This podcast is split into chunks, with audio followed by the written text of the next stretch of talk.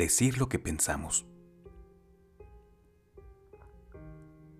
Cada oportunidad que tenemos de establecer un diálogo con otra persona es una oportunidad de hablar sobre aspectos que ambos consideramos o no importantes, que estamos compartiendo, que queremos hacer juntos, que estamos aportando a que se lleve a cabo eso que deseamos juntos, y en ese intento de establecer más o menos una claridad que nos acerque a un encuentro de comunicación frontal, asertiva, constructiva, nos vemos por momentos frente a una imposibilidad de expresar exactamente lo que pensamos, porque al pensar, el sentir y el decir se parecen mucho y seguramente están relacionados entre sí, pero no siempre corresponden entre sí.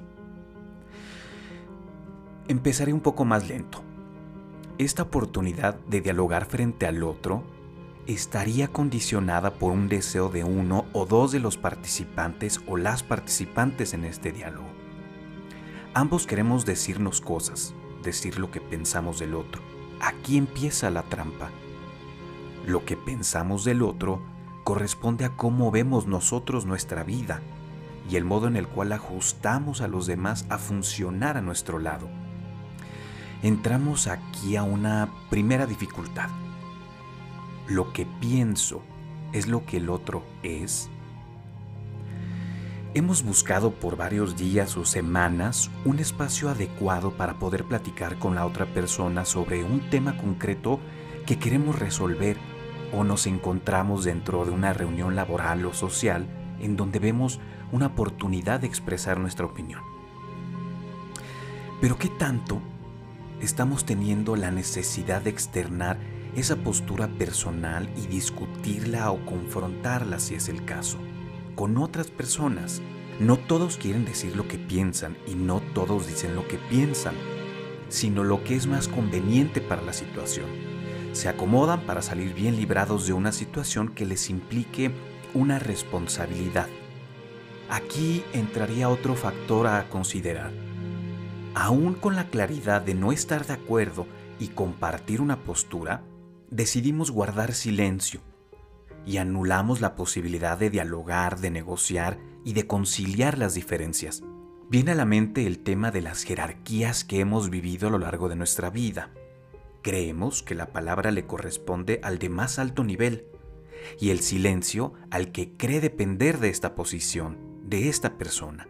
Es claro que vivimos en una sociedad en donde los niveles de responsabilidad y compromiso están basados en los años de experiencia, en la capacidad de afrontar responsabilidades o simplemente porque el mismo proceso de acomodo puso a estas personas en un lugar en el cual cubren otras necesidades, como es el caso de la familia en donde papá, mamá, los abuelos, las abuelas han creado mm, este sustrato de la sociedad en un espacio en donde es importante establecer bases emocionales, de valores, espirituales, etc que a través de su experiencia de vida consideran importante heredar a las siguientes generaciones. Aún en este sustrato de sociedad como lo estoy llamando, la familia, es importante tener un espacio de voz, de diálogo, de negociación, que permita consolidar las diferencias y crecer desde los acuerdos establecidos entre cada miembro de la familia. Y del mismo modo podríamos pensar en el trabajo, con los amigos, con los vecinos, un diálogo en donde se dice lo que se desea y pensamos sobre la posibilidad de llevarse a cabo. Para mí aquí cambia un poco la cosa. Digo lo que deseo y pensamos en conjunto. Dialogamos sobre el tiempo, el espacio y la posibilidad de eso que queremos de y con el otro, o sobre lo que no queremos más del otro. Sin embargo, requerimos de una posición más o menos similar por ambas partes, una apertura a la escucha, a permitir que la postura del otro y la propia dialoguen, no descartando las responsabilidades de ambas partes, solo permitiendo establecer una nueva manera de coincidir con la diferencia. No, prefiero no decir lo que pienso, mejor me quedo callado. Tú no. Tengo tantas cosas que pienso que mejor no las digo. No digas lo que piensas. Quedarse callado o callada es mejor. ¿Cuántas veces no hemos escuchado o vivido estas frases? Distingamos entre decir lo que se cree, lo que se piensa y lo que nos corresponde o no expresar. Sin duda es importante regular el impulso frente a la necesidad de externar una opinión o un punto de vista concreto. De otro modo caeríamos en una conducta de mucha agresividad o impulsividad que solo busque demeritar lo distinto, anularlo. La posibilidad de encontrarnos con un espacio de diálogo abierto en donde externar nuestra opinión sea una prioridad. Estaremos frente a un lugar propicio para un mejor desarrollo de las capacidades analíticas, creativas y emocionales. Por el contrario, espacios cerrados en donde hay una condición constante para no poder exponer lo que pensamos y sentimos, nos va a llevar a insertarnos en una dinámica de poco diálogo y regresar a las posiciones de jerarquías autoritarias. ¿Siempre debemos decir lo que sentimos? ¿Es necesario decir lo que vemos del otro? Si lo expreso estoy mal, intentando responder a las tres preguntas anteriores, les comparto lo siguiente. Empezaría por intentar delimitar la diferencia entre decir lo que se piensa y decir lo que se siente.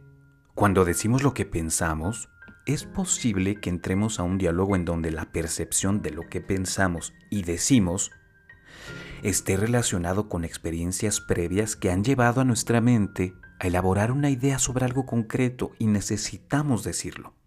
Por otro lado, decir lo que sentimos corresponde a una noción de cómo percibimos a una persona, una situación o una acción concreta hacia nosotros o hacia el mundo que vemos, en el que nos hemos desarrollado.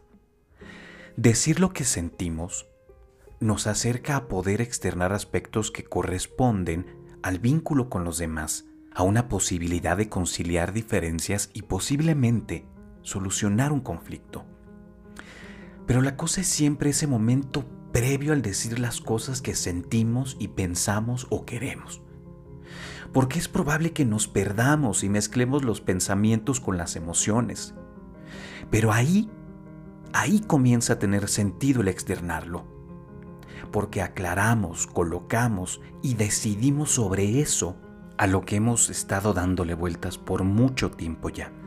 Horas, días, semanas, meses. Ahí el tiempo es nuestro mejor y nuestro peor compañero.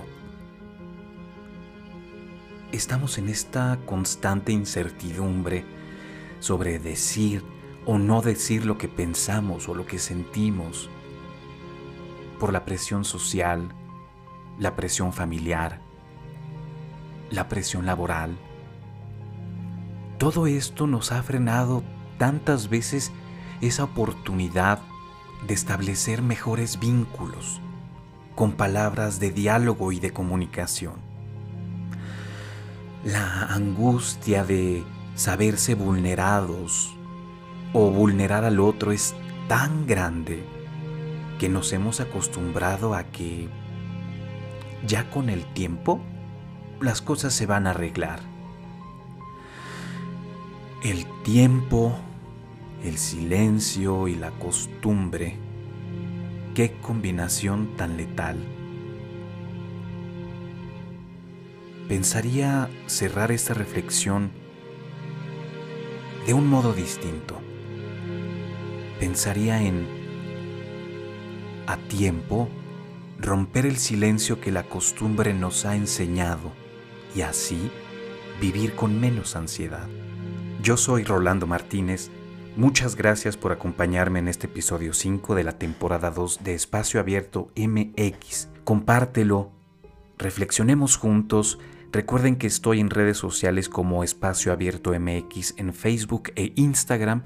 El podcast lo encuentran en Spotify, en Spreaker, en iHeartRadio, en Amazon Music. Muchas, muchas, muchas gracias. Que tengan una excelente semana. Hasta pronto.